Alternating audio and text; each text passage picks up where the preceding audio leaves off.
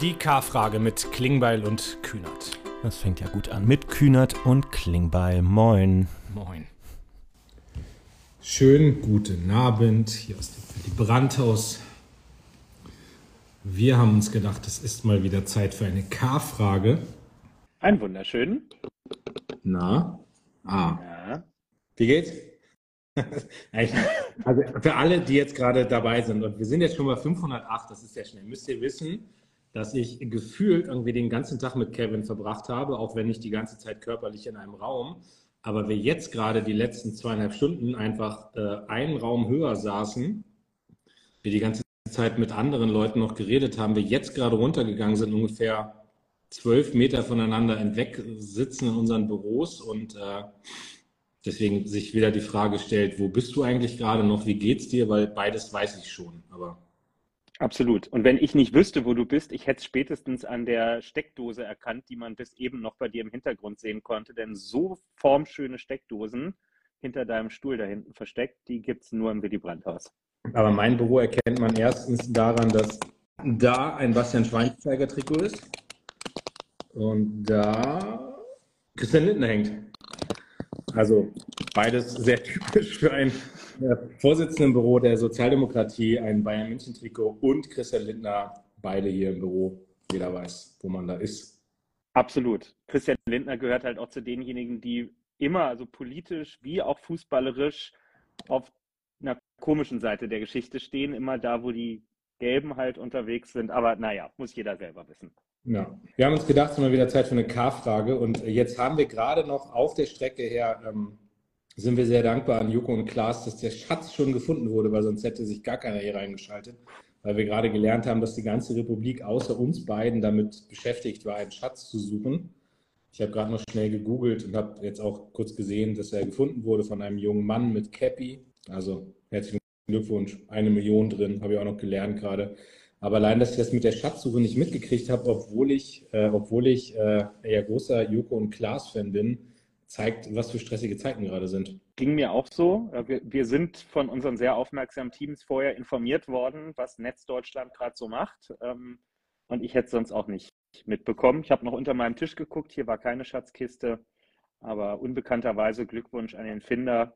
Falls er SPD-Mitglied sein sollte, stufen wir gerne den Mitgliedsbeitrag jetzt hoch. Ja. So, und jetzt kurz, weil ich in den Kommentaren lese, dass es jetzt wirklich Empörung darüber gibt, dass Christian Lindner bei mir im Büro hängt. Äh, es ist kein Fanposter, sondern Obviously. ich zeige es nochmal einmal. Es sind unterschiedliche Bilder. Hier unten der Bundeskanzler, Malu Dreyer, Manuela Schwesig, darüber meine Person, Christian Lindner und der Bundeskanzler. Und da oben nochmal der Kanzler, Norbert Walter Borjans, Malu und, und also bin ich, äh, auch aus den Koalitionsverhandlungen. Ähm, ist schon sehr wahnsinnig lange her, aber wir hatten damals vor zwei Jahren einen Fotografen dabei, der so ein bisschen die internen Situationen auch knipsen durfte. Wir haben ja sehr, äh, sehr unöffentliche Koalitionsverhandlungen geführt. Und äh, ich habe mir einfach drei dieser Bilder stibitzt, die, die ich irgendwie ganz cool fand und habe die hier bei mir ins Büro gehängt. Also es ist jetzt kein Christian Lindner Huldigungs, äh, keine, keine Ecke hier, in der ich irgendwelche Rituale begehe, sondern es sind einfach schöne Bilder aus den Koalitionsverhandlungen. Genau. Und für alle, die uns... Trotzdem freue ich mich, dass ihr hängt, weil wir sind Teil einer Koalition, wir arbeiten gut und eng und vertrauensvoll zusammen und wir haben an vielen Stellen auch die gleichen Ziele. Oft. Das ist dann auch die Antwort auf die Frage von Jutta in den Kommentaren. Wo ist Carsten Linnemann? Der hängt da nirgendwo, denn mit dem sind wir glücklicherweise nicht in einer Koalition. So ist das im Leben. Ja. Für alle, die uns. Bei, bei, Kevin im Büro, weil da alle Kollegen Generalsekretäre, glaube ich, hängen, oder? Die, die, sind alle so tief in meinem Herzen, die müssen nicht äh, an der Wand hier noch verewigt sein. Genau. Für alle, die uns nicht live bei Insta zuhören, sondern das machen ja viele, die uns als Podcast hören. Äh, akustisch wird es ab jetzt für euch besser. Das Knattern, was ihr gehört habt, war nur, weil Lars für unser zusehendes Publikum sein, seine was auch immer Vorrichtung da gedreht hat, äh, um das Büro zu zeigen. Es hat Geräusche gemacht. Ansonsten Müsste aber, glaube ich, akustisch alles okay sein. Ja. So, damit haben wir die Frage geklärt, wie es uns geht und dass wir das eigentlich schon längst miteinander ähm, beantwortet haben. Ähm, ja, warum melden wir uns jetzt so spät eigentlich erst wieder? Warum war so lange K-Fragenpause? Und ich dürfte nicht der Einzige sein, der viele Nachrichten bekommen hat mit quengelnden Nachfragen, was denn nun ist. Gerade heute Morgen von Andrea, glaube ich, als letzter. Tja, ich, also die Wahrheit ist, weil wir es nicht gebacken kriegen. Also ich Ich glaube, wir, äh, Kevin und ich reden selbst sehr viel drüber, dass wir immer wieder uns zusammenschalten müssten. Ähm, wir haben auch äh, äh, Teams um uns rum, die uns immer wieder sehr deutlich sagen, dass doch da sehr viele Wünsche sind, dass wir mal wieder uns zusammenschalten. Äh, und es ist jetzt nicht so, dass irgendwie einer von uns so einen Lebensstil angefangen hat, dass man irgendwie um 19 Uhr ins Bett geht äh, und ähm, da nichts macht, sondern es ist einfach wahnsinnig viel los. Und das soll jetzt gar nicht als Ausrede klingen, das ist so eine Erklärung. Ich äh, lasse auch diesen ganzen Kram mit, wir geloben Verbesserungen und jetzt wird es immer gut. Ähm, eigentlich ist nämlich die Wahrheit, wir hatten noch gestern eigentlich vor, die K-Frage zu machen und dann haben wir aber nachmittags irgendwie festgestellt, dass wir beide äh, so voll sind mit, also mit Sachen, nicht mit irgendwas, also nee, voll werden klingt jetzt komisch, aber dass wir einen so vollen Tag hatten und dass wir beide irgendwie so auch abends noch stark äh, beschäftigt waren mit Arbeitssachen, dass wir gesagt haben, komm, wir schieben dann doch wieder auf morgen. Und heute hat es gepasst, weil wir gerade die Sitzung hatten. Die war ein bisschen schneller vorbei sogar als geplant. Und jetzt können wir uns mal hier zusammenschalten und ein bisschen quatschen. Aber es ist wirklich wahnsinnig viel los und ähm, wir sind beide dann sehr unterschiedlichen Stellen, aber ganz häufig auch zusammengefordert. Und ähm, es sind total verrückte Zeiten. Also ich erzähle in meinen, in meinen Reden immer gerade davon, dass ich mich daran erinnere, dass wir so politische Sommer hatten, wo man sich über 10 Euro Praxisgebühr gestritten hat wochenlang, ja, und da war das so die große Debatte, ob man das falsch oder richtig findet. Und ähm, wenn ich überlege, welche Themen wir alle haben, und da gehen wir gleich sicherlich einzeln nochmal rein. Ähm, wir haben seit dem 7. Oktober diesen brutalen Terrorangriff der Hamas auf Israel. Jetzt in diesen Tagen alles, das, was daraus folgt, im Gazastreifen, was uns wahnsinnig beschäftigt, natürlich auch wir haben nach wie vor den Krieg in der Ukraine, der nicht, der nicht irgendwie in Vergessenheit geraten sollte, wo wir uns auch ähm, viel mit auseinandersetzen. Wir haben gerade aktuell die Haushaltsverhandlungen im Deutschen Bundestag, die auch nicht ohne sind. Wir hatten die Debatte jetzt um die Frage bezahlbare Energie. Wir haben das große Thema der Migrationspolitik. Wir haben immer noch das große Thema des Klimaschutzes. Manchmal gibt es auch ein paar Sachen in der Regierung zu klären. Da ist ja auch nicht immer nur alles harmonisch und freundlich miteinander. Und wir sind gerade dabei, äh, unseren Parteitag vorzubereiten, der jetzt Anfang Oktober, 8. bis 10. Äh, Dezember, 8. bis 10. Dezember in Berlin stattfinden wird und der auch ein bisschen Arbeitskraft kostet. Es klingt alles sehr jammernd, wenn ich das so beschreibe, ne? aber das ist einfach nur die Aufzählung von Sachen, die gerade da sind. Ja, ich glaube, es ist einfach, äh, einfach realistisch. Ich habe mich so ein bisschen gefragt, wann haben wir dieses Format angefangen mit der K-Frage? Das war ja irgendwann so in den Hardcore-Corona-Anfangszeiten, als man eh nur zu Hause rumsaß und äh, Online-Formate miteinander machen konnte. Und ich frage mich gerade, ob es irgendwann eine Zeit gab, wo wir nicht unsere, unseren Blog der Themen, über die wir sprechen, eröffnet haben mit dem Hinweis, dass gerade krasse Zeiten sind. Ne? Weil es war, es ging mit Corona los. Es ging dann mit all seinen Auswüchsen und drumherum. Es ging irgendwann in den Wahlkampf über, der ja sowieso so ziemlich das heftigste ist, was man in der Politik mitmachen kann. Dann Regierungsbildung, kaum war die Regierung gebildet ähm, Ukraine-Krieg, Energiekrise, Preissteigerungen, Rettungspakete und so weiter. Jetzt mittlerweile der nächste Krieg und tausend andere Sachen. Und allein jetzt in den letzten zwei Monaten, ich glaube, so lange haben wir ungefähr keine K-Frage mehr gemacht. Allein was in der Zeit alles wieder passiert ist, zwei Landtagswahlen, ähm, die stattgefunden ähm, haben, Bundeshaushalt, der jetzt bald ähm, beschlossen wird, die Linkspartei, die sich im Moment gerade auflöst. Und da haben wir noch gar nicht eben über die Situation in Israel und in Gaza ähm, gesprochen und tausend andere Sachen in der Welt. Also es ist einfach, ich glaube, man muss sich einfach daran gewöhnen. Es ist, äh, wenn gerade vieles, ist es nicht die Ausnahme von der Regel, sondern es ist halt die Regel. Ja. So, und jetzt wird hier gemeckert, dass wir erstens zu lange einleiten, dass wir zweitens nicht jammern sollen, dass wir handeln sollen, dass wir jetzt mal ein paar Themen ansprechen sollen. Und das machen wir jetzt. Wir lassen jetzt mal alles weg mit Highlights, Lowlights, weil dafür haben wir zu lange nicht geredet.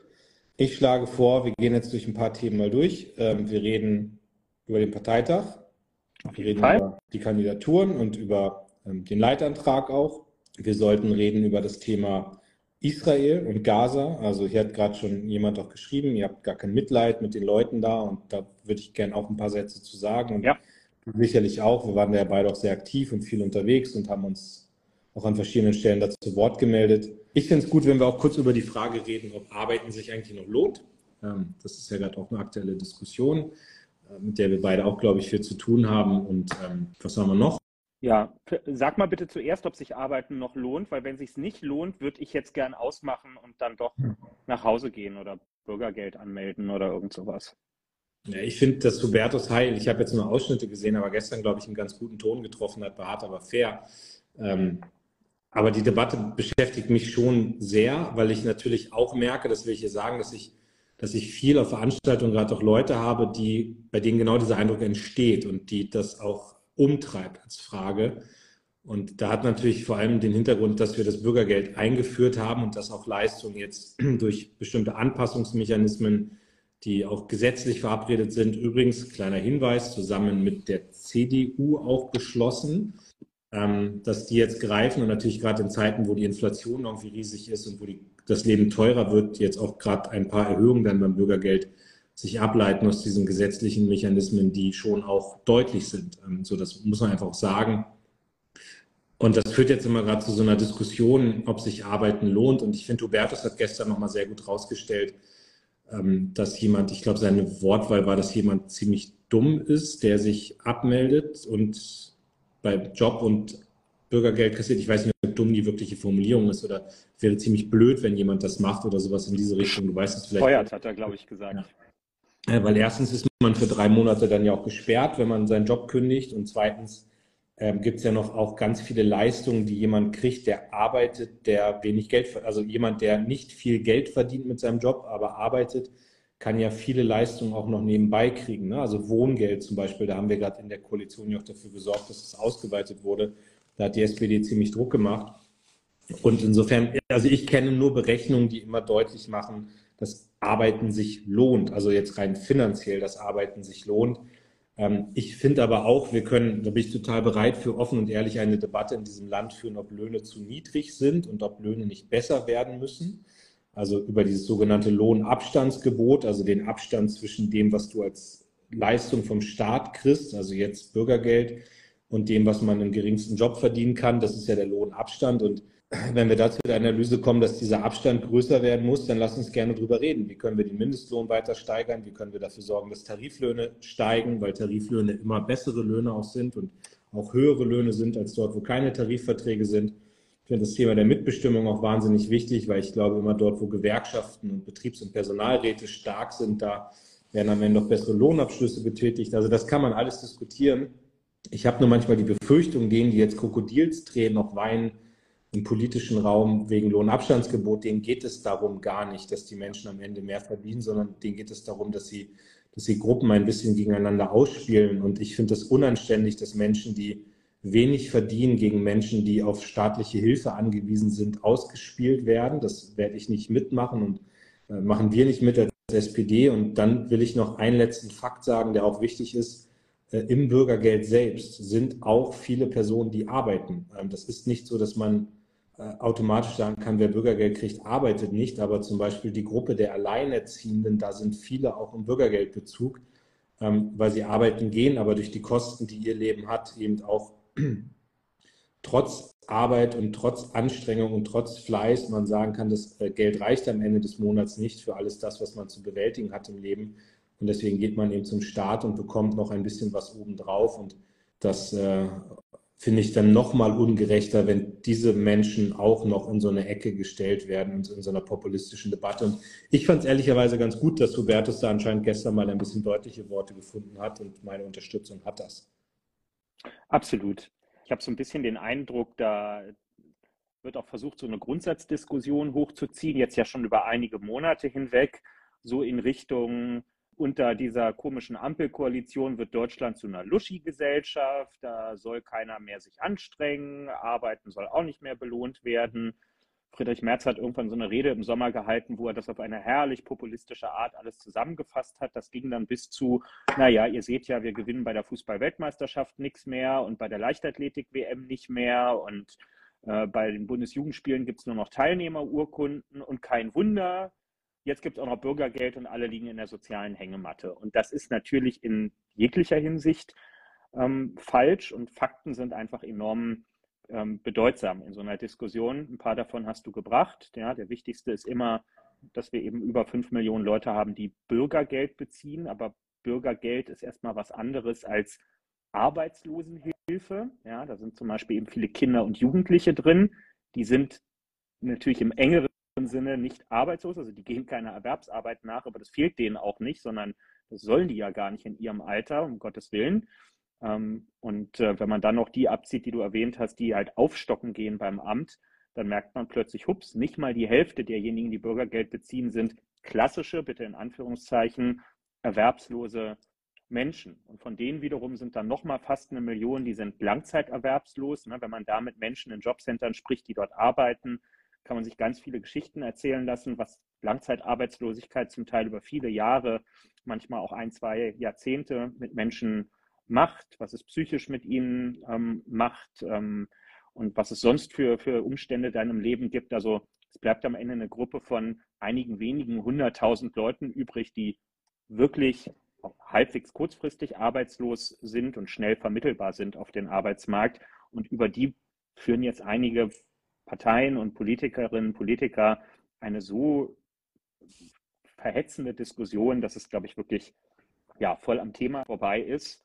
Und ähm, ja, unser Job ist es eben daran zu erinnern, dass diese Leute sich noch nie für Menschen im niedrigen Einkommensbereich interessiert haben. Könnt ihr ja alle nachlesen auf der Seite des Deutschen Bundestages. Da findet man ja die Ergebnisse von namentlichen Abstimmungen, wie sich also Abgeordnete verhalten haben zu bestimmten Themen. Und eine dieser namentlichen Abstimmungen, die hatten wir letztes Jahr im Juni als der Mindestlohn erhöht wurde auf 12 Euro, da haben sie sich alle enthalten, bei der CDU, CSU, auch bei der AfD. Also wer im Hochpreis- und Energiekrisensommer 2022 nicht mal den Lohn auf 12 Euro pro Stunde für die Ärmsten erhöhen wollte, der braucht uns im Sommer oder Herbst 2023 nicht erzählen, dass er plötzlich sein Herz für Menschen im Niedriglohnsektor entdeckt hätte. Die haben einfach gerade Lust, ein bisschen wilde Maus mit dieser Gesellschaft zu spielen und alle gegeneinander aufzuhetzen. Und ich glaube, damit sollten wir nicht durchkommen lassen. True. Damit hätten wir geklärt, dass Arbeiten sich lohnt. Und wir haben noch nicht darüber geredet, dass Arbeit ja auch etwas Sinnstiftendes ist. Das kommt ja neben den ganzen finanziellen Fragen auch dazu, ähm, dass ich einfach glaube, das Leben ist viel sinnerfüllter, wenn man eine Tätigkeit nachgehen kann und äh, wenn man sich um Sachen auch kümmert, im beruflichen. Ähm, Boah, ich, wir, wir, haben echt viele Themen und ich sehe so die ganzen Kommentare durchlaufen und lese immer mit und ähm, ich, ich wechsle jetzt mal zu einem Thema, das ist ein harter Bruch, aber ich, ich würde jetzt echt gerne mal auf das Thema Israel, Palästina und 7. Oktober und alles, was damit dranhängt, kommen. Und es, es fängt mal mit einer Sache an, weil ich die jetzt gerade ein paar Mal in den Kommentaren gelesen habe, äh, ladet Erdogan aus. Und, und da will ich vielleicht mal direkt einsteigen. Das war auch ein Thema, was uns heute Abend beschäftigt hat in der Runde, in der wir gesessen haben. Ähm, aber ich will mal sagen, ich, ich kann das verstehen, diese Forderung, aber ich halte sie für falsch. Ähm, wir sind gerade in einer Phase, in der wir mit Leuten, glaube ich, dringender denn je reden müssen, mit denen wir politisch nicht übereinstimmen.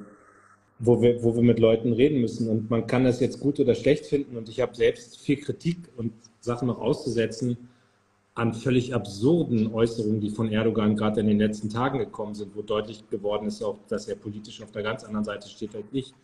Aber Erdogan kann eine klare Rolle spielen, wenn es zum Beispiel darum geht, jetzt die Geiseln zu befreien in Israel.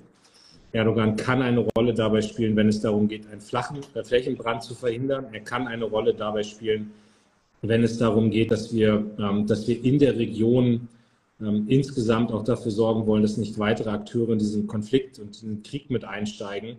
Und deswegen ist es richtig, dass der Bundeskanzler sich mit ihm trifft. Und mein Treffen im Politischen ist ja nicht vergleichbar mit Treffen im Privaten, wo man sich nur mit netten, lieben Menschen trifft, sondern du triffst dich im Politischen eben auch mit Leuten, denen du deutlich auch hinter verschlossenen Türen deine Meinung sagst und denen auch sagst, was du von der und der Sache hältst und auch sagst, was du von ihnen forderst. Aber du kannst Außenpolitik nicht immer nur mit dem Maßstab machen, dass man sich mit denen trifft, die zu 100 Prozent so denken wie man selbst, die man total lieb und nett und sympathisch findet und mit denen trifft, wo man sagt, da entstehen große Freundschaften draus. Das ist nicht die Messlatte, sondern es muss darum gehen, Probleme zu lösen.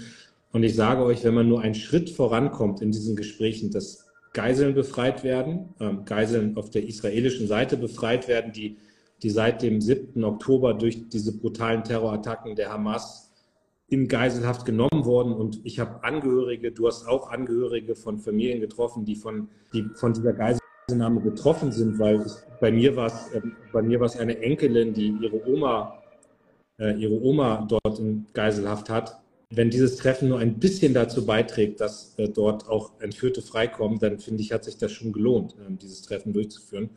Und deswegen nochmal, ich verstehe, wenn es diese Forderung gibt, aber ihr müsst auch verstehen, warum ich es zum Beispiel komplett richtig finde, dass der Bundeskanzler jetzt sagt, er trifft sich mit Erdogan die Woche und äh, führt mit dem politische Gespräche.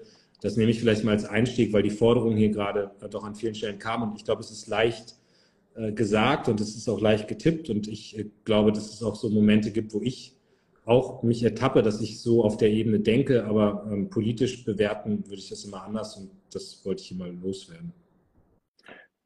Absolut. Und der, der Einstieg zeigt ja jetzt schon, das, was am 7. Oktober und danach passiert ist, hat ganz unterschiedliche Dimensionen. Ne? Einerseits die, was an dem Tag selbst geschehen ist, was es bedeutet für die Gesellschaften vor Ort, für die Welt insgesamt, aber natürlich jetzt auch die Bearbeitung, die akute Bearbeitung der Probleme ähm, danach. Das humanitäre Leid, die Befreiung der Geiseln, also alles, was jeder ähm, Mensch, der ein Herz hat, erstmal völlig unabhängig von seinen sonstigen politischen Standpunkten ähm, mitverfolgen muss. Ja, es ist ja erstmal völlig egal, wie man zur israelischen Regierung steht, ob man jetzt irgendwie eine bestimmte Palästinenserorganisation als Teil der Lösung oder Teil des Problems sieht, dass man erstmal sagen muss, die Geiseln ähm, müssen freikommen, ähm, das Sterben von Unschuldigen soll beendet werden. Das müssen Sätze sein, auf die sich alle vom Grundsatz her erstmal einigen können, wissend, dass das mit der Umsetzung davon mitunter dann ganz schön kompliziert werden kann. Und wer das umsetzen will, wer dafür Wege finden will, der muss mit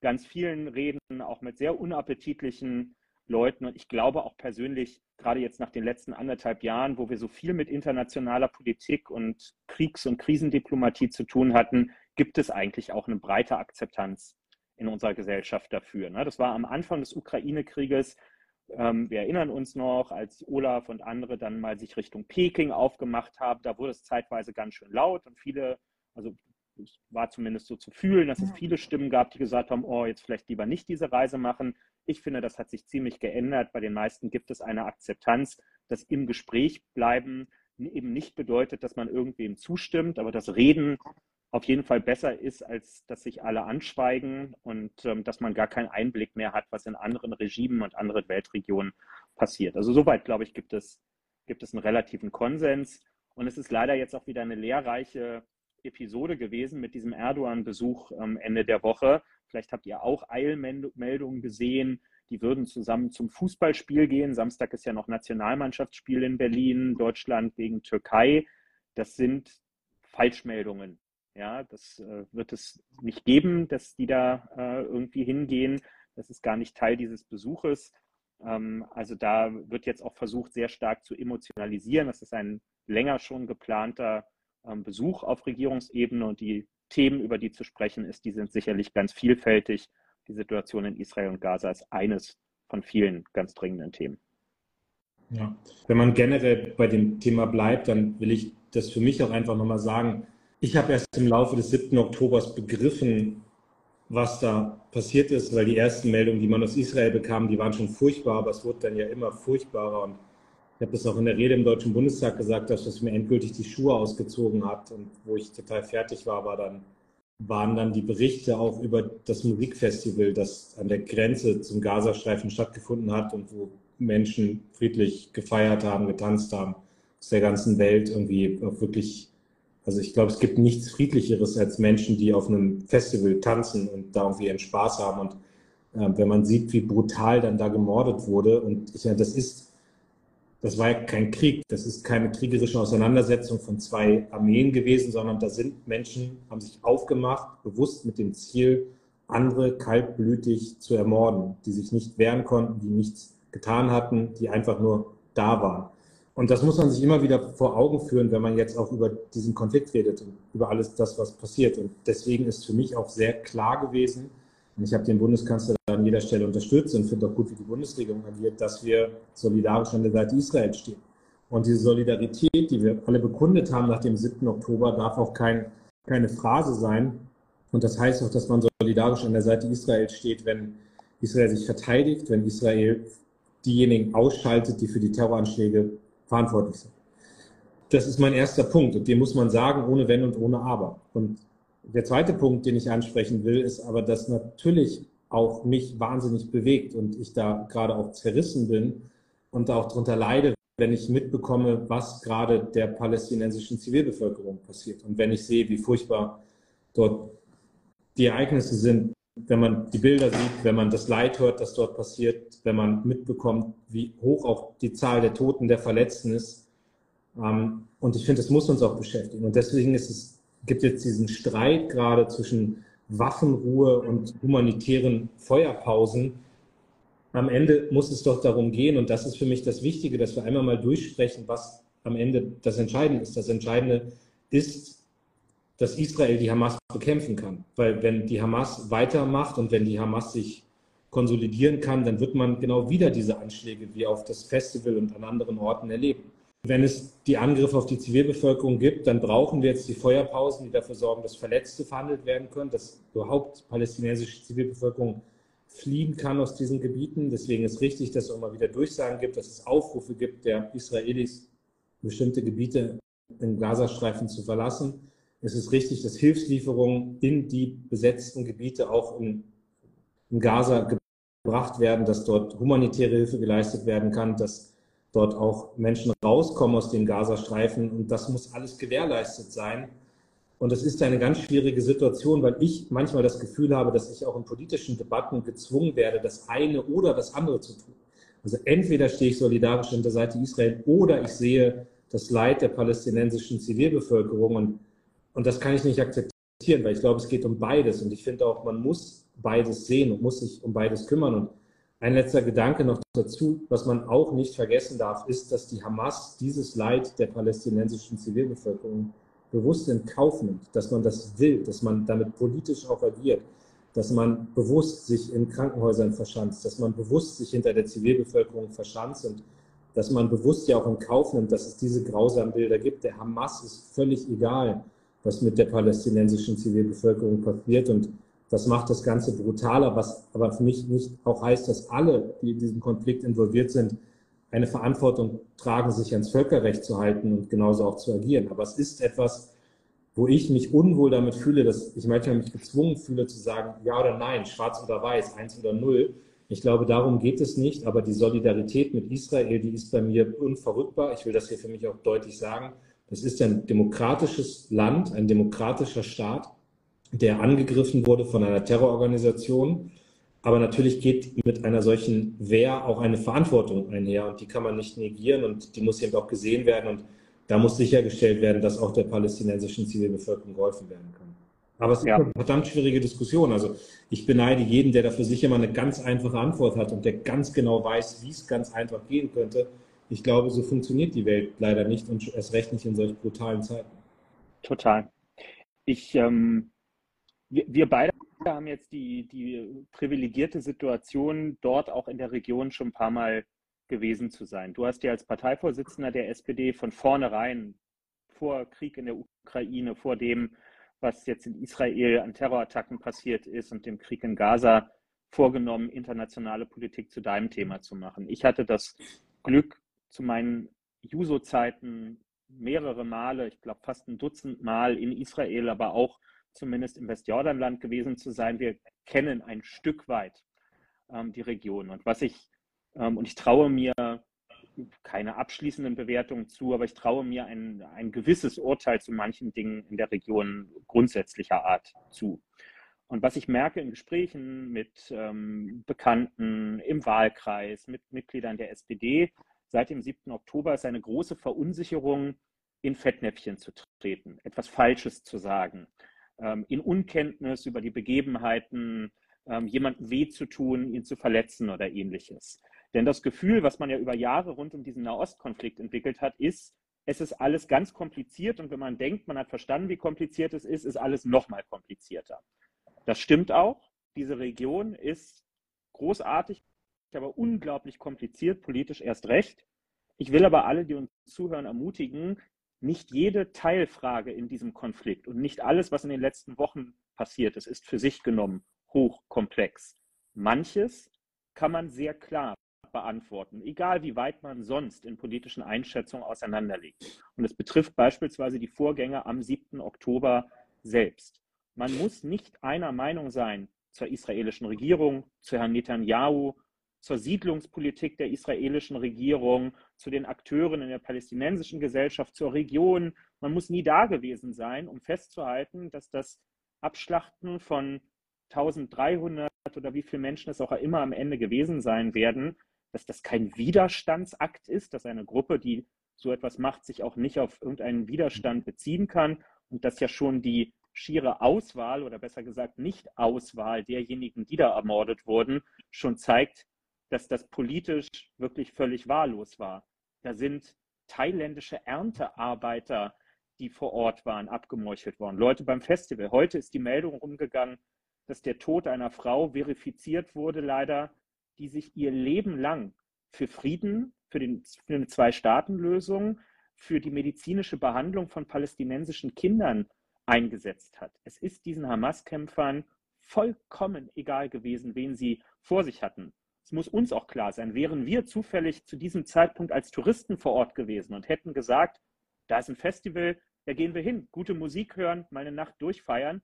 Wir könnten genauso vielleicht heute hier nicht mehr stehen und sprechen. Wir wären genauso umgenietet worden. Einfach, weil es egal gewesen ist. Und dazu will ich einfach einladen, man kann bei all den anderen Fragen ganz weit auseinander sein, aber es muss eine gemeinsame Plattform geben, auf der die ganz, ganz übergroße Mehrheit der Menschen steht und sagt, das geht nicht.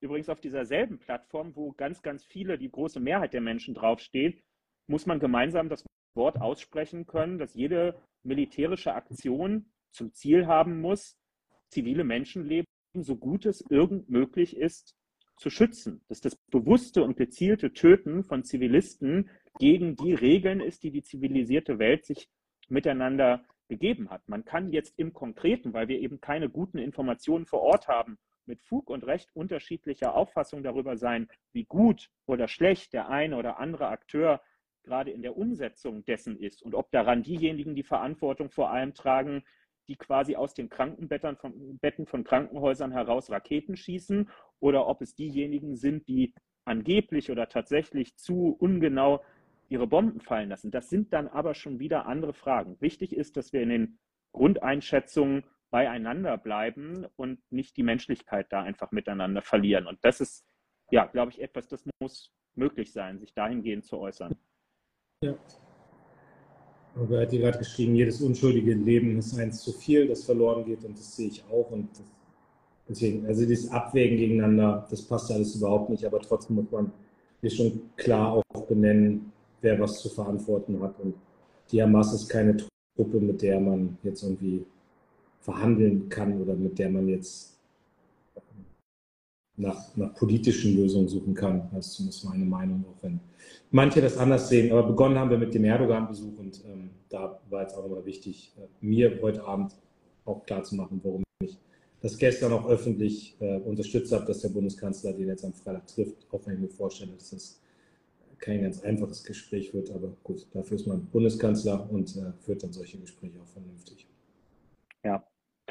Und ich glaube, wir tun alle gut daran, auch wahrzunehmen, was äh, was auch in unserer Gesellschaft ähm, im Moment gerade passiert, die Rückmeldungen, die man von verschiedenen Seiten ähm, bekommt, ähm, gleichermaßen. Einerseits von Jüdinnen und Juden in unserer Gesellschaft, die schon immer wussten, dass die Orte, die sie aufsuchen, um gemeinsam zu beten, um ihre Kinder in jüdische Schulen, Kitas oder so zu schicken, dass die keine Orte wie jeder andere gewesen sind, allein durch die Sicherheitslage. Das haben die jedes Mal bei jedem Besuch schmerzhaft vor Augen geführt bekommen. Und das ist jetzt noch krasser. Ich war letzte Woche zum 9. November, zum 85. Jahrestag der Pogromnacht, ähm, in einer Berliner Synagoge, in der der Zentralrat der Juden seine jährliche Gedenkveranstaltung, übrigens mit der Spitze des gesamten Staates, Bundeskanzler, Bundespräsident, Bundesratspräsidentin, Verfassungsgerichtspräsident, alle waren da, abgehalten hat. Und ähm, das ist eine der Synagogen, die 1938 ähm, überhaupt nur deshalb bestehen geblieben sind, weil es eine Hinterhofsynagoge war, weil die Nazis sich nicht getraut haben, sie anzuzünden, weil das sonst auf die angrenzenden Häuser übergegriffen hätte. Olaf hat das in seiner Rede dort auch thematisiert.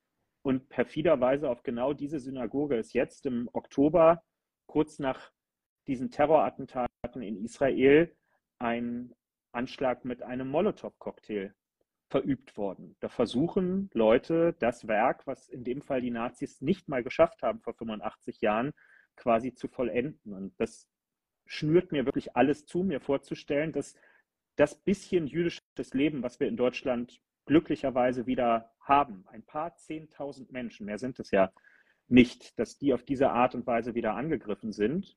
Und gleichzeitig, und es steht überhaupt nicht in Widerspruch zueinander, sondern es passiert zur selben Zeit, gibt es eben eine große muslimische oder muslimisch vermutete Community in Deutschland, von der uns auch ganz viele im Moment gerade berichten, dass sie sagen, ich bin in meiner Haltung ganz klar. Ich kann als Demokrat, Demokratin sehr klar sagen, was geht und was nicht geht in dieser Situation. Aber ich merke, dass manche Menschen mich im Alltag anders angucken, dass ich unter einen Generalverdacht gestellt werde, dass ich andauernd aufgefordert werde, anlasslos mich zu irgendwas zu positionieren, Stellung zu beziehen, mich zu distanzieren von etwas, ähm, und die halt sagen, sie hatten den Eindruck, wir waren schon mal weiter, als das gerade der Fall ist. Und beides auf ganz unterschiedliche Art beklemmt mich, weil das unsere Gesellschaft gerade echt auseinandertreibt. Ja, man sieht es ehrlicherweise auch hier in den Kommentaren, wie, wie gestritten wird und keine guten Zeiten. Ähm, aber ich glaube, dass am Ende der klare Kompass und die Punkte, die wir gerade benannt haben, dass nicht akzeptiert wird, dass jüdisches Leben in Deutschland angegriffen wird. Und ich finde auch, dass nicht akzeptiert werden kann, dass jetzt gerade so ein billiger antimuslimischer Rassismus probiert wird. Ja, also ich ähm, das Gefühl, die, die schon immer jetzt irgendwie mal was sagen wollten gegen die, die hergekommen sind äh, mit Migrationsgeschichte, dass die jetzt auch gerade so eine Situation nutzen wollen, wie wir sie in Israel haben und versuchen auf dem Rücken von Menschen, die hier Gott sei Dank auch leben, Politik zu machen. Sondern auf der anderen Seite muss man erkennen, es gibt einfach diese Probleme. Ich kann nicht akzeptieren, dass in Berlin, in Duisburg, anderswo gefeiert wird über die Terroranschläge. Ich kann nicht akzeptieren, dass israelische Fahnen verbrannt werden. Ich kann nicht akzeptieren, ähm, dass hier in Deutschland ähm, antisemitischer Hass verbreitet wird. das, das, das kann Deutschland als Rechtsstaat nicht akzeptieren. Das können wir nicht akzeptieren mit unserer Geschichte.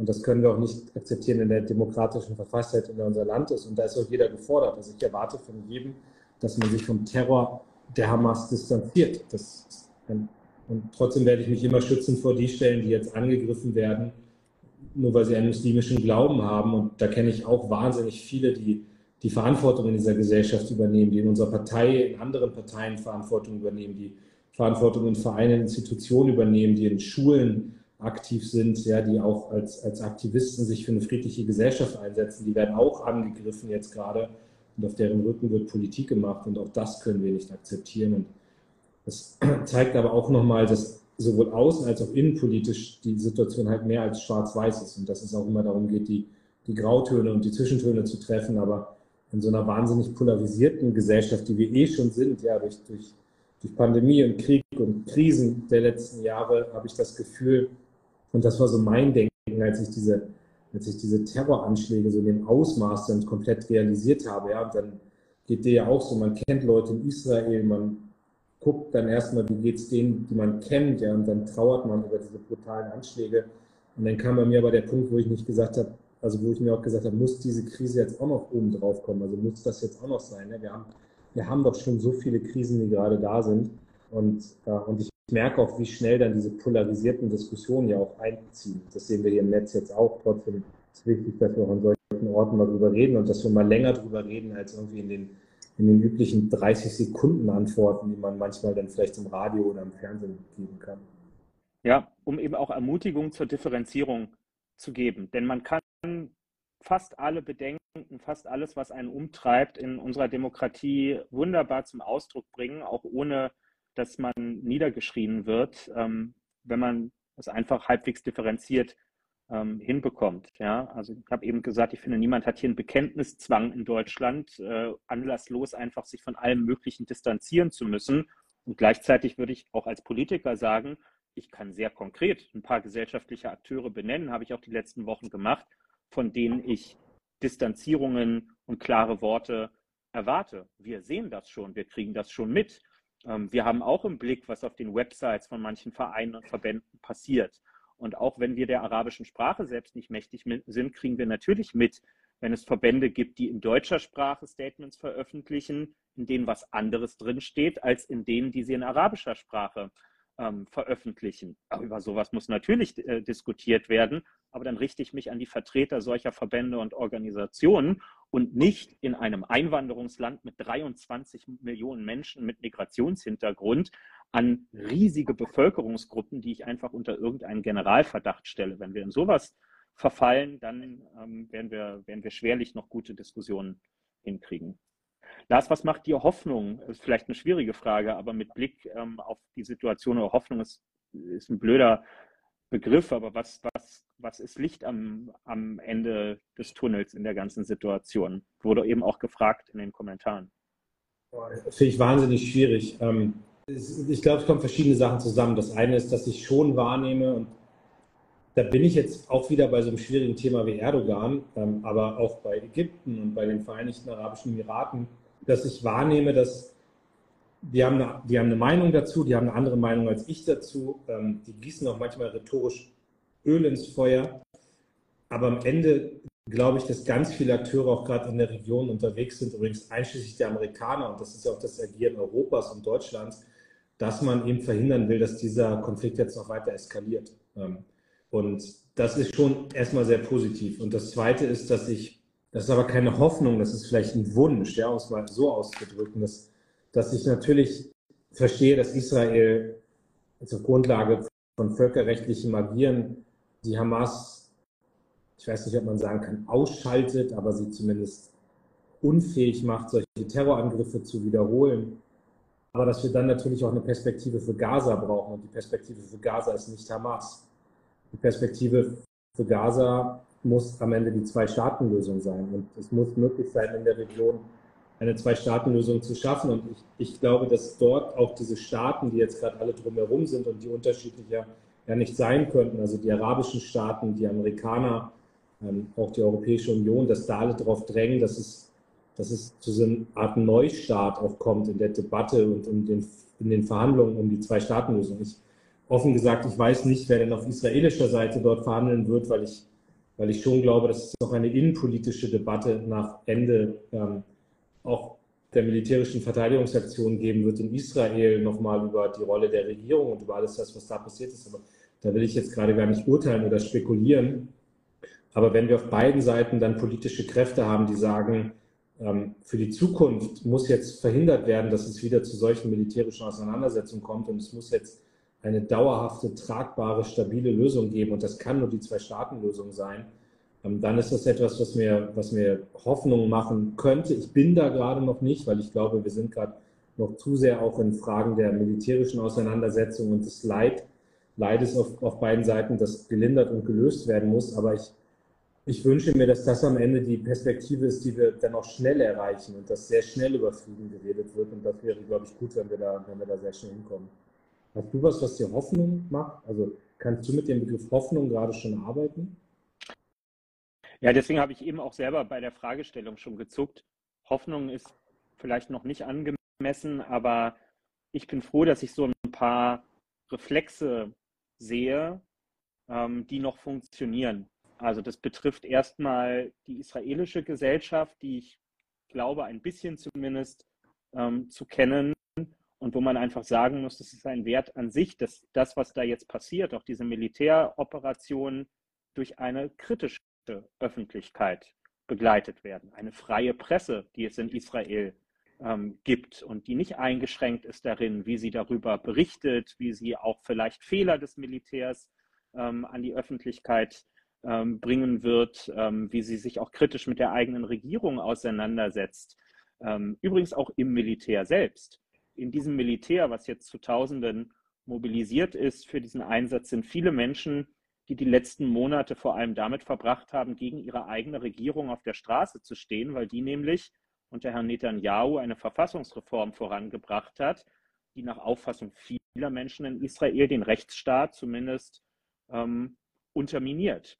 Und ähm, das gibt mir schon ein bisschen ähm, Licht zumindest in dieser dunklen Zeit, dass da eine kritische Öffentlichkeit ähm, ist, die auch zur Abwägung in der Lage ist. Ähm, so wie ich zumindest vom Grundsatz her weiß, dass es natürlich auch in Gaza ganz viele Menschen gibt, die aus leidvoller eigener jahrelanger Erfahrung, zwar jetzt vielleicht keine Freunde Israels oder der israelischen Regierung sind, aber die sehr genau auch wissen, dass die Hamas nicht ihre Freunde und auch nicht ihre Interessenvertreter sind. Eine Organisation, die allerlei Hilfslieferungen über viele Jahre hinweg systematisch von der Zivilgesellschaft abgezwackt und für eigene Zwecke zum Weiterverkauf, zum Geldmachen, um damit militärische Güter anzuschaffen und anderes mehr ähm, missbraucht hat. Ja? Also es gibt kritische Geister auf, äh, auf allen Seiten und das ist erstmal die wichtigste Voraussetzung ähm, dafür, dass die Menschlichkeit nicht völler, völlig unter die Räder gerät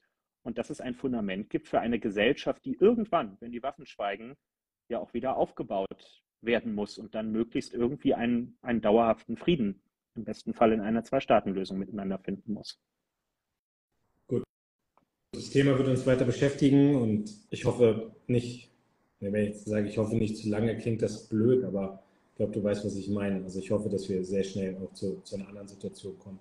Aber ich sehe auch in den Kommentaren, wie wahnsinnig aufgewühlt das für alle ist. Ne? Und wie, ähm, ich meine, das merke ich auch in den ganzen Kommentaren, die ich sonst den Tag über bei Instagram kriege oder auch in, in, in Nachrichten, die mir sonst geschickt werden, dass das Thema echt zerreißt. Und heute hat mir jemand erzählt, dass, ähm, dass Freundschaften gerade kaputt gehen, dass ja. man nicht mehr miteinander redet. Und, und das finde ich krass, ja, wie in, ähm, wie in wie in unserer Gesellschaft, die ich ja für eine starke, demokratische, auch vielfältige Gesellschaft, wo wir unterschiedliche Meinungen und Sichtweisen auch aushalten und eigentlich auch dachte, das ist gelernt, dass man das kann, ja, so ich, dass auf einmal hier dieser Gesellschaft auch Sachen kaputt gehen. Und ähm, ich weiß jetzt nicht, ob man sagen kann, irreparabel. Ich hoffe nicht. Ich hoffe, dass man vieles auch reparieren kann und dass man dafür sorgt, dass Brücken wieder gebaut werden können. Aber es ist schon krass, wie auch Konflikte wie zum Beispiel diese Auseinandersetzung zwischen der Hamas und Israel hier auf einmal in Deutschland dafür sorgt, dass, dass gute Freundschaften anscheinend in Brüche gehen oder zumindest schwer belastet sind. Und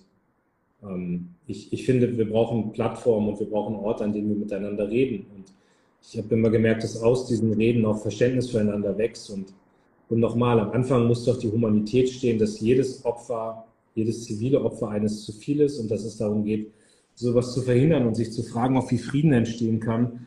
Aber nochmal, dass es auch darum geht, dass ein demokratisches Land wie Israel das Recht haben muss, sich gegen Terrorangriffe zu wehren und dafür zu sorgen, dass solche Terrorangriffe nicht wiederholt werden können. Ähm, ich finde übrigens letzter Gedanke von mir, wenn man, wenn man einfach nur auf die Landkarte guckt, also wenn man sich einfach nur mal die Landkarte anguckt und sieht, was für ein, ein schmaler Streifen da Israel ist, dann zeigt das schon immer auch die, die Bedrohlichkeit des Staates Israel. Ähm, das finde ich ist immer noch mal so. Die Bedrohtheit, ne? nicht die Bedrohlichkeit. Die, die, sorry, genau, die, ja, genau, die Bedrohtheit. Das ist schon spät, sehr viel. Ja, ja, ja, ja ne? für alle, die nie da waren, Israel ist so groß wie Hessen. Das muss man sich einfach vor Augen führen. Ein Bundesland, über das wir innenpolitisch äh, zuletzt gesprochen haben. Mehr ist es nicht. Da fährst du mit dem Auto an einem halben Tag durch und das war's. Kevin, noch kurz über den Parteitag reden. Ja, wir haben Parteitag in dreieinhalb Wochen und äh, für alle unter euch, die noch nie einen Parteitag organisiert haben, also alle, das war eigentlich eben schon der, der Vorklapp dafür, ähm, wie das so ist in solchen Zeiten. Ne? Weil so ein Parteitag macht man ja nicht im luftleeren Raum, da diskutiert man ja nicht einfach nur über dieses und jenes, sondern das ist ja einfach auch, das sind drei Tage, an denen aktuelle Politik ganz konzentriert von morgens bis abends besprochen und von allen Seiten beleuchtet werden. Aber wer weiß im Moment schon, was die Themen in drei oder vier Wochen sein werden. Und ähm, insofern seht ihr hier einen schwitzenden Parteivorsitzenden und einen schwitzenden Generalsekretär, die ähm, eine echt wichtige politische Veranstaltung in dreieinhalb Wochen haben und versuchen zu erahnen, was dort alles eine Rolle spielen könnte und für welche Debatten es dort Raum geben muss. Und dann haben wir noch ein paar Wahlen abzuhalten. Ne? Genau, also man kann ja schon mal erzählen, was schon mal feststeht für den Parteitag. Also wir werden erstmal das Personelle, wir werden wählen. Es wird eine neue Parteiführung gewählt. Saskia und ich haben gestern jetzt gerade erklärt, dass wir als Parteivorsitzende wieder antreten und äh, sind auch einstimmig im Parteivorstand nominiert worden. Gleiches gilt für Kevin als Generalsekretär, der auch äh, einstimmig wieder vorgeschlagen wurde. Ähm, und es wird das Präsidium gewählt, also stellvertretenden Vorsitzenden, Schatzmeister, die, die restlichen Parteivorstandsmitglieder. Ähm, es werden Schiedskommission, also es gibt so einige Gremien noch, die gewählt werden, also sehr, sehr bunt und vielfältig. Und die ganzen Personaldebatten werden laufen. So, dann gibt es natürlich größere Reden auf dem Parteitag. Also ähm, Saskia und ich reden äh, in den Bewerbungsreden, du redest, der Bundeskanzler redet. Ähm, wir haben mit Pedro Sanchez, dem ähm, spanischen Ministerpräsidenten, einen internationalen Gast, der reden wird. Katharina Barley wird reden als Spitzenkandidatin für die Europawahl. So, also das zieht sich dann über drei Tage durch, immer wieder größere, wichtige Reden. Und dann gibt es die Anträge, die, die besprochen werden. Und was jetzt schon feststeht, kann man sagen, ist, dass wir, wir haben drei Leitanträge. Also Leitanträge sind quasi so die Hauptanträge. Das sind die, die Punkte, die wir als politische Hauptbotschaften auch auf einem Parteitag setzen wollen, wo wir sagen, hier legt die SPD sehr klar einen politischen Schwerpunkt da geht es einmal um Bildung. Da hat Saskia jetzt in den letzten Monaten dran gearbeitet mit unterschiedlichen Leuten. Und dann gibt es einen Antrag zur internationalen Politik. Also geht es um die Zeitenwende und wie wir die sozialdemokratisch ausbuchstabieren. Auch nochmal die Aufarbeitung der Russlandpolitik als wichtiges Thema. Ähm, den habe ich zu verantworten und da habe ich jetzt irgendwie in den letzten eineinhalb Jahren mit einer Gruppe von Leuten dran gearbeitet. Und dann gibt es den Antrag, den wir jetzt würde ich mal sagen, alle gemeinsam auch auf den Weg bringen äh, zum, zum großen, großen Thema der Transformation, also der, der gesellschaftliche und ökonomische Wandel. Also wie muss eigentlich jetzt die Gesellschaft geprägt sein, damit sie weiter stark sein kann?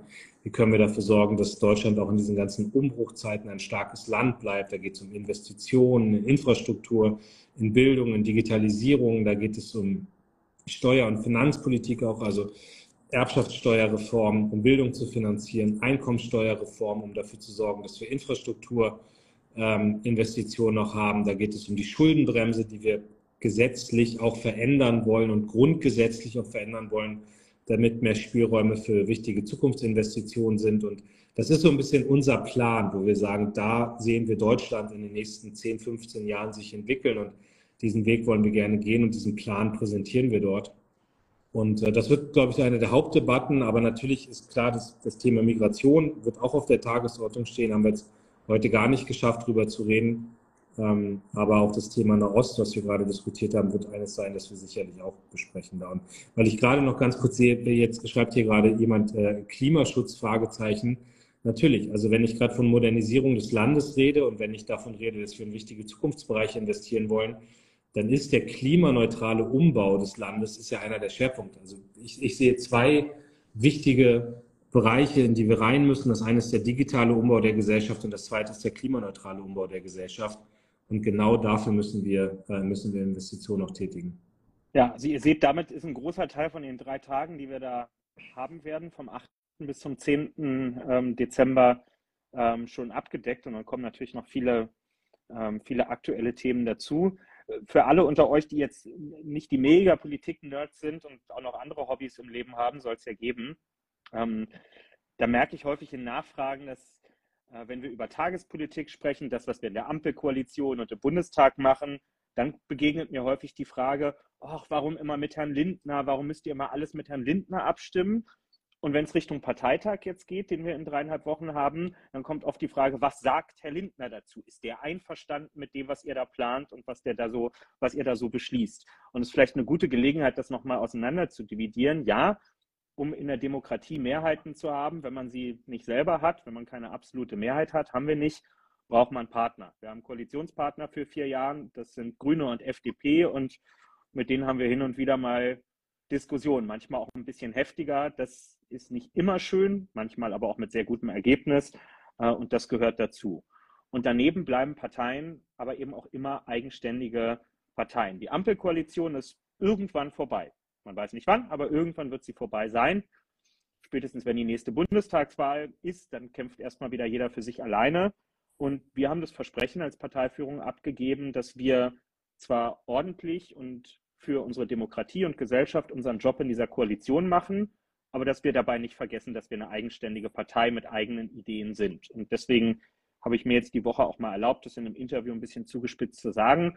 Auf unserem Parteitag hat Christian Lindner kein Stimmrecht. Vom 8. bis zum 10. Dezember werden wir über Sachen, über Anträge reden und sie entscheiden, wo es nicht darum geht, ob Lindner das okay findet, ob Robert Habeck auch noch einen Halbsatz dazu geschrieben hat und überhaupt, sondern da geht es nur darum, was Sozialdemokratinnen und Sozialdemokraten über die Herausforderungen unserer Zeit denken und was unsere Strategien sind, damit umzugehen. Ich glaube, das ist auch ganz wichtig in der Demokratie, dass es einfach zur Orientierung immer so Punkte gibt, wo alle mal sehen, wenn es nur die SPD wäre, die entscheiden dürfte, was wäre dann eigentlich los? Und das wollen wir vom 8. bis zum 10. Dezember anbieten. Wir machen es in Berlin.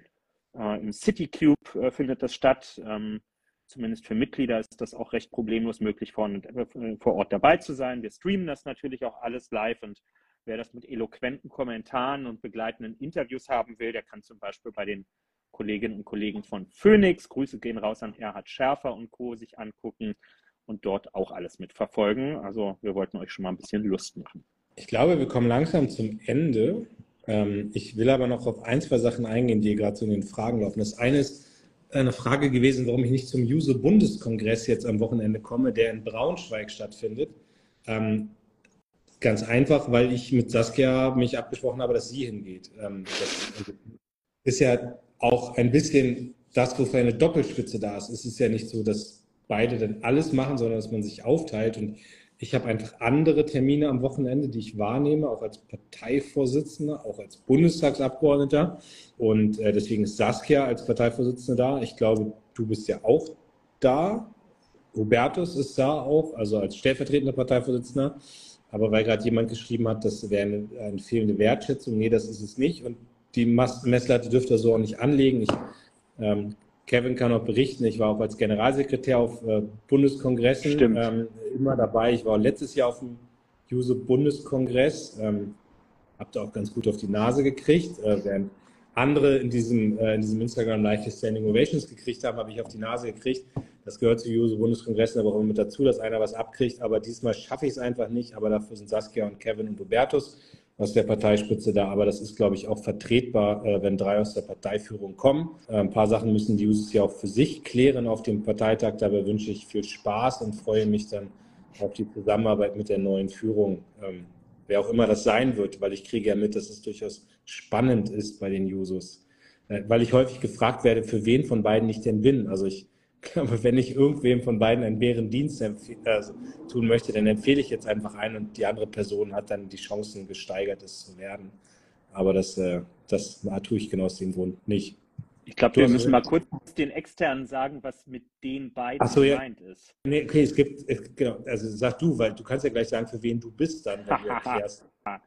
Genau, also die Users haben nicht nur ihren Bundeskongress am kommenden Wochenende, sondern sie wählen auch, nämlich einen neuen Bundes Vorstand und damit auch einen neuen Bundesvorsitz. Die bisherige Vorsitzende ähm, Jessica, schöne Grüße an der Stelle zu dir nach Bonn, ähm, hört auf und äh, es bewerben sich zwei. Ähm, einmal Sarah Mohamed aus Nordrhein-Westfalen und Philipp Türmer aus Hessen. Und äh, wie sich das bei einer Wahl gehört, wir wissen erst danach, wer gewonnen haben wird. Und ähm, insofern steht den Delegierten ein spannender Juso-Bundeskongress ähm, bevor. Und ich werde wie Lars den Teufel tun, ähm, mich dazu in irgendeiner Weise zu äußern. Das hätte ich mir zu den aktiven User-Zeiten auch verbeten, dass irgendjemand von außen uns sagt, wen wir da wählen sollen. Und vermutlich hast du recht, im Zweifel hätten wir das genaue Gegenteil davon äh, am Ende gemacht. Nein, also ich freue mich drauf. Äh, ich bin mir recht sicher, Standing Ovations kriege ich dieses Jahr auch nicht. Dafür sind einfach zu schwierige politische Zeiten und dafür gibt es, glaube ich, auch zu viel kritische Punkte, ähm, die auch besprochen werden müssen. Ist auch völlig äh, in Ordnung, bin ich auch innerlich darauf eingestellt. Ich habe auch oft genug Parteispitzen den Kopf gewaschen auf Juso-Bundeskongressen. Jetzt äh, gehört das mit dazu, dass äh, ich mir das auch anhöre und da auch meine Antworten drauf geben muss. Ähm, Grüße an Daniela hier in den Kommentaren. Ich komme gerne bei euch draußen am Stand vorbei und ich muss auch noch eine Frage auflösen, weil äh, ich hier gerade an ein Versprechen erinnert wurde, was sehr unangenehm ist, dass ich es noch nicht eingelöst habe. Sekunde. Schön. Irgendwas mit dem Freundschaftsbuch? Irgendwas mit dem Freundschaftsbuch? Habe ich gerade gelesen. Grüße ja. an die, äh, an, ähm, an die Juso Hochschulgruppe in Bamberg. Die haben mir im Wahlkampf äh, im Spätsommer ihr Freundschaftsbuch mitgegeben und ich bin bisher noch schuldig geblieben, es ihnen ausgefüllt zurückzuschicken. Die gute Meldung ist, äh, es ist nicht verschütt gegangen, sondern es liegt hier. Ähm, ich kümmere mich diese Woche tatsächlich noch drum und dann kriegt ihr es auch zurück und äh, es gibt auch noch eine Wiedergutmachung in der Postsendung mit drin. Ah, ich, was, was ist ein Freundschaftsbuch? Sind das diese alten Dinger, die man in der Schule hatte, wo man so einträgt, hier, was ist Lieblingsessen und Lieblingsfarbe und Lieblingsfußballer und sowas? Genau. Also ich kann es ja hier mal aufmachen. Das ist eine unbeschriebene Seite. Da sind dann so Sachen drin wie mein Name ist, so werde ich auch genannt. Ich spiele am liebsten. Das finde ich lecker, das finde ich eklig und der Scherz daran ist natürlich, dass man das auf eine politische Art und Weise jetzt Aber ausfüllt. Da, da erzähle ich jetzt eine kurze Geschichte zu, weil das war neulich wirklich mega. Ich hatte, also wir haben als Bundestagsabgeordnete so Besuchergruppen, ja, da kommen, bei mir sind das vor allem immer Schülergruppen aus dem Wahlkreis, die dann da sind und mich besuchen. Und dann hatte ich eine Besuchergruppe da aus Rothenburg und dann war da eine ehemalige Klassenkameradin von mir aus meiner Grundschulzeit, die ich, die saß ganz hinten, ich habe die dann wiedererkannt, als sie es sagte. Aber die meldete sich ganz am Ende und die hatte dieses Freundschaftsbuch wirklich aus der Grundschule dabei. Ähm, Alter, also mega peinlich. Ja, mein Büro hat sehr gefeiert, als wir das dann äh, so gesehen, also als die das dann gelesen haben und so. Also Lieblingstier Wellensittich und sowas, keine Ahnung, und standen noch sehr andere lustige Sachen. Auf jeden Fall war noch eine Seite frei und sie hat mich dann gebeten, ob ich das heute noch mal neu ausfüllen würde, was ich gemacht habe. Wir haben es dann zurückgeschickt und dann ist das Ding verschwunden auf der Verschickung. Und und jetzt haben wir aber Gott sei Dank vor ein paar Tagen die Meldung gekriegt, dass es wieder da ist, wo ich mich sehr darüber gefreut habe, weil es wirklich ja auch ein, also jetzt nicht, weil ich da drin stehe, aber generell ist das ja einfach eine wahnsinnig schöne Erinnerung aus der Grundschulzeit. Ein bisschen älter sind wir jetzt auch schon, aber das war in vielerlei Hinsicht, äh, ich kannte den Begriff Freundschaftsbuch nur nicht. Keine Ahnung, ich weiß nicht, ja. wie wir die Dinge genannt haben. In der SPD gibt es ja die kleine Variante des Freundschaftsbuchs. Das sind die vielen Mitglieder, die kennst du auch, die über Jahrzehnte hinweg in ihren Parteibüchern, in diesen kleinen roten Büchern, einfach Unterschriften von SPD-Promis suchen. Und immer wieder kriegt man, wenn wir im Wahlkampf oder so vor Ort sind, immer wieder kommen Leute und ziehen einen am Ärmel und sagen, hey, kannst du hier mal unterschreiben? Und dann guckst du auf so ein kleines Stück Papier, wo einfach nebeneinander Helmut Schmidt, Willy Brandt, äh, Regine Hildebrandt und tausend andere Leute draufstehen. Und das ist irre, was da Leute, echt irre, was da Leute, ähm, mit welcher Mühe Leute sowas ein Leben lang wirklich abarbeiten und sammeln. Ja, ist für mich auch immer echt besonders. Also ich hatte jetzt gerade neulich wieder irgendwo eine Unterschrift äh, zwischen Willy Brandt und Helmut Schmidt. So, das ist so, also wurde auch einfach, okay, krass. Also das ist ja einfach deutsche Geschichte, ja. Und ich darf da jetzt unterschreiben. Das ist schon, schon sehr besonders. Ja. Witzig sind auch mal die Seiten, wo Oskar Lafontaine äh, mit draufsteht, beispielsweise. Ja. Oder auch Gerhard Schröder, immer wieder eine große Freude. So, jetzt meldet sich Michael Jankowiak aus meiner Schulzeit. Lieben Gruß. Schreibt gerade, war schon mal klar, dass ich in Politik gehe. Oh, weiß ich nicht, ich wollte eigentlich Rockmusiker werden. Aber ah, ja. Michael war ich auch zusammen. Ähm, genau. Äh, hier war gerade noch die Frage, wie lange wir abends immer so machen. Ähm, wir machen jetzt mal Feierabend, weil nämlich wir uns ja schon wiedersehen gleich. Morgen früh um 7.45 Uhr sind Kevin und ich verabredet im Bundeskanzleramt mit dem Bundeskanzler und weiteren Teilnehmern des Kabinetts, um dort die Kabinettssitzung vorzubereiten. Das heißt, genau. ein paar Stunden sitzen wir schon wieder zusammen und deswegen hören wir jetzt auf. Sei denn, du hast noch so was Wichtiges zu ansprechen. Ich sehe gerade die ganze Zeit mit was zum Stift ich hier rumspiele. Sieht man das? I, ja, es ist glücklicherweise spiegelverkehrt. Ja. Ja. Hm.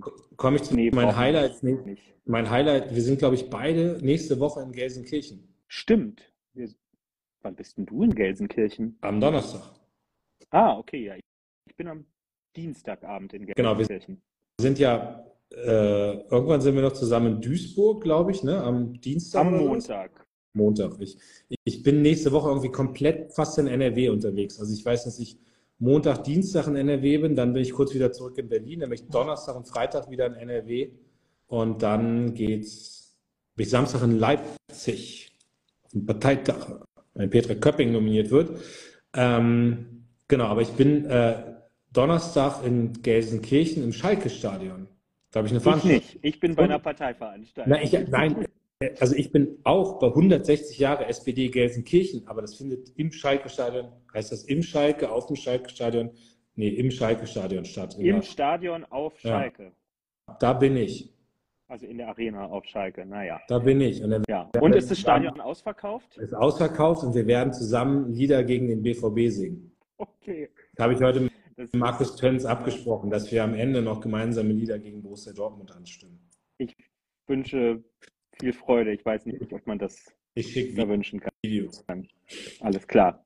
Hat Spaß gemacht, mal wieder ein paar Sachen zu sortieren und ich hoffe, euch hat es auch gefallen. Und dann mal gucken, wann wir das nächste Mal reden. Vielleicht machen wir eine Live-Car-Frage vom Parteitag.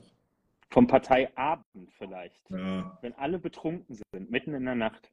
Außer wir. Mal gucken. Gut, in dem Sinne, wir sagen jetzt nicht Stay mehr, tuned. dass alles gegen uns verwendet werden. Bis bald und äh, Ahoi. Schön, dass ihr dabei wart. Ciao.